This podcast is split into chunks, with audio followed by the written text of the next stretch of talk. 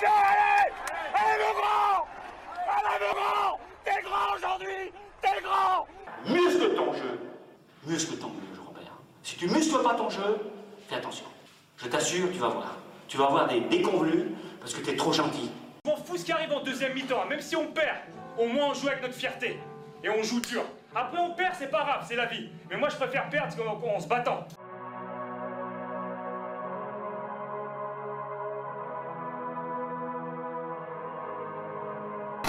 Et bonjour aux amateurs et amatrices de sport. Bonjour tout le monde. Bonjour, bonjour. On se retrouve aujourd'hui pour un nouvel épisode des athlètes. Aujourd'hui, je vais vous parler de celle que je considère comme la meilleure sportive du moment, Simone Biles. Nathan, il va vous faire un petit retour sur le match du Super Bowl, l'événement sportif ultra médiatique de l'année. Et PA, il va vous faire la suite de sa chronique sur les JO en vous faisant une revue des sports collectifs que nous retrouverons lors de la compétition.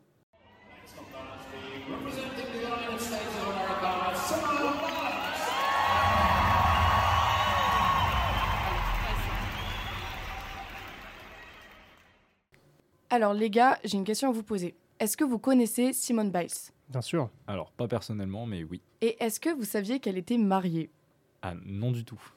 J'ai entendu ça une fois, mais pas plus. Alors, je sais pas si vous avez vu sur les réseaux sociaux ces derniers jours, enfin ces derniers mois même, il y a une interview qui a tourné où euh, son mari, Jonathan Owen, un joueur de la NFL, il a prétendu qu'il ne la connaissait pas le jour de leur rencontre. Alors que, bah, c'est Simone Biles, quoi. Donc il y a une trend sur TikTok qui a été créée où la femme qui fait le TikTok demande à son copain ou à son père est-ce qu'ils connaissent le mari de Simone Biles? À chaque fois la réponse c'est non, je le connais pas. Donc en fait c'était pour lui dire c'est elle la star. Alors pourquoi j'ai envie de vous parler de Simone Biles aujourd'hui? Tout simplement parce qu'elle a été sacrée en fin d'année championne des championnes 2023 par l'équipe. En fait, chaque année, les rédactions du groupe L'équipe élisent par un vote à bulletin secret, clos, euh, leur championne des championnes ou leur champion des champions. Chez les mecs, cette année, c'est Djokovic. Et chez les femmes, c'est Simone Biles, pour la quatrième fois. Donc elle a été récompensée pour son année exceptionnelle où elle a remporté quatre titres mondiaux à Anvers. C'est là où elle avait remporté notamment ses premières médailles. Bon, on va revenir sur ces trois dernières années d'abord. En 2021, Simone Biles a dû quitter les Jeux de Tokyo car elle souffrait de twisting. En fait, c'est une perte de repères dans l'espace. Et elle s'est arrêtée pendant deux ans avant de revenir en 2023. En plus de ça, elle n'a pas hésité à parler de sa santé mentale, de la santé mentale justement chez les sportifs. Elle est revenue au bout de deux ans, en 2023, et elle a fait fort. Quatre titres mondiaux euh, remportés à Anvers. Et elle a réalisé un saut inédit qui portera maintenant son nom selon la tradition en gymnastique. Donc en fait, c'est la première femme qui réussit à faire un Yungchenko double carpé au saut. Bref, en fait, tout ça pour vous dire, elle est trop forte. Suivez-la et c'est justement un modèle de réussite. Donc maintenant, parlons de vraies stars du football américain, pas comme Jonathan Owens, avec Nathan qui va vous parler du Super Bowl.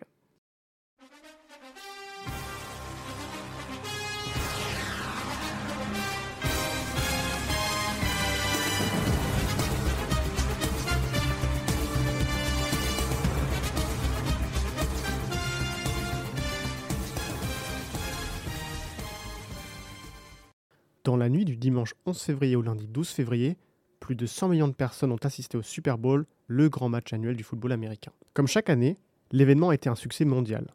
Bien que l'on pourrait évoquer des aspects extrasportifs, comme le halftime show d'Usher, la présence dans les tribunes de Tyler Swift et sa relation polarisante avec le joueur des Kansas City Chiefs Travis Kelsey, ou encore les spots de pub extrêmement chers, comme par exemple la pub pour Deadpool 3, nous nous intéresserons au match entre les Kansas City Chiefs et les San Francisco 49ers aujourd'hui.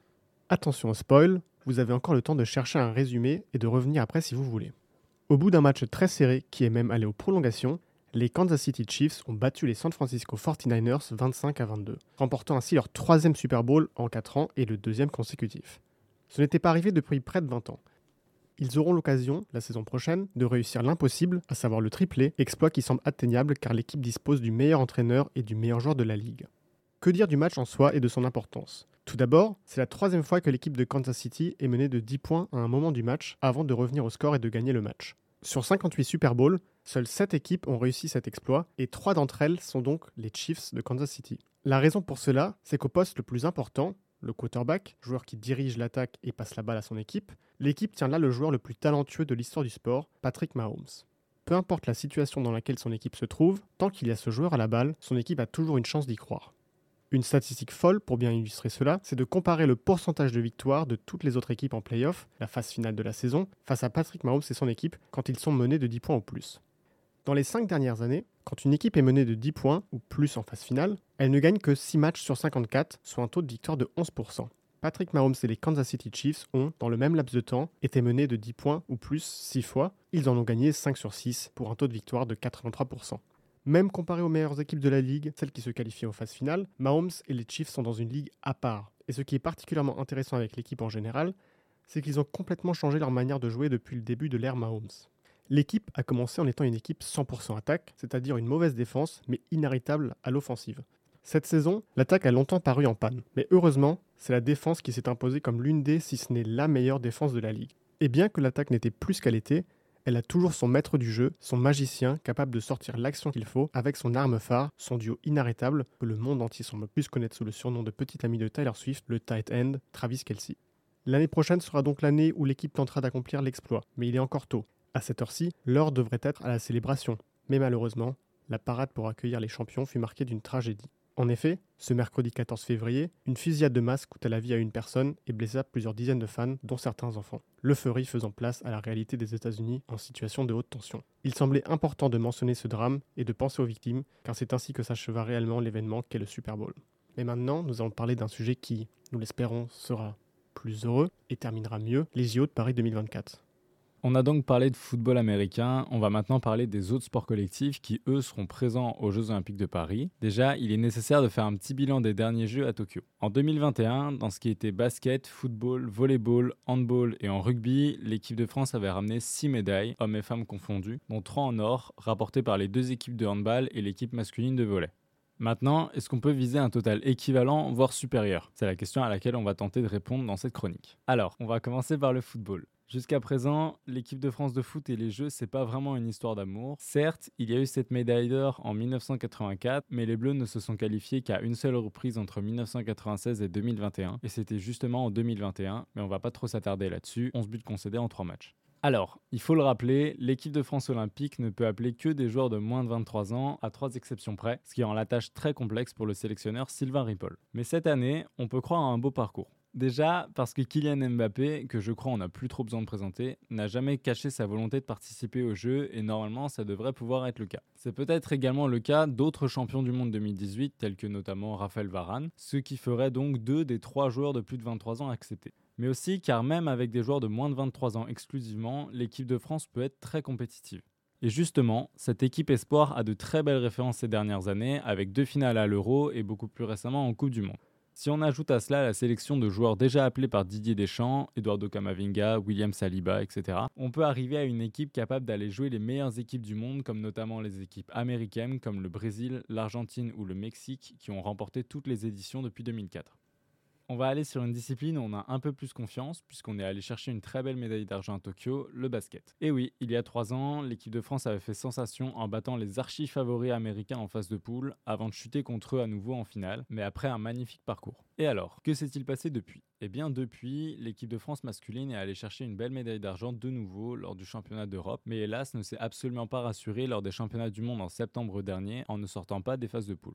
Mais est-ce que cette grosse désillusion est réellement inquiétante pour les chances olympiques tricolores? Alors c'est forcément un frein, mais ce n'est pas non plus un signe qu'il n'y aura rien à faire pour les JO. L'équipe de France peut tout de même aligner une belle équipe avec notamment l'attraction Wembanyama et aura quelques matchs de préparation contre les champions du monde allemand et ce à moins de 3 semaines des Jeux, de quoi se rassurer ou pas. Et pour les femmes, ça donne quoi? Alors pour les femmes, le bilan depuis Tokyo est assez similaire. Après une troisième place au tournoi olympique au Japon, les Bleus ont enchaîné avec une Coupe du Monde également un peu décevante, sortie en quart par la Chine, mais un euro bien meilleur cette année et une médaille de bronze à la clé, de quoi reprendre un peu du poil de la bête. La France pointe ainsi à la 7ème place mondiale, ajoutez à cela les jeux à domicile, et tout ça, ça peut ramener une breloque. On va passer au volet, en espérant qu'on ne se fasse pas voler nos médailles.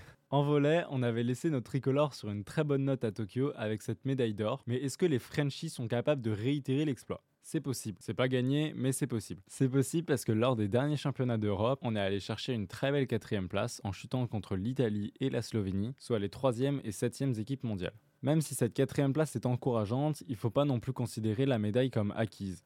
Puisque l'équipe de France est 8 au classement mondial. Maintenant, c'est un argument qu'on va réutiliser à de nombreuses reprises dans ces chroniques. C'est à Paris, donc ça peut favoriser des exploits. Pour les femmes, ça risque d'être plus compliqué, mais c'est pas exclu non plus. Déjà, les Françaises pointent à la 15e place au classement mondial, soit pas du tout dans une position de favorite. Néanmoins, lors du dernier Euro l'année dernière, la France s'est montrée sous un très beau visage en allant chercher une belle 6 place, en s'inclinant en quart face à l'Italie qui finira 4 Donc d'un côté, on peut avoir de très beaux motifs d'espoir, mais il faut doser quand même.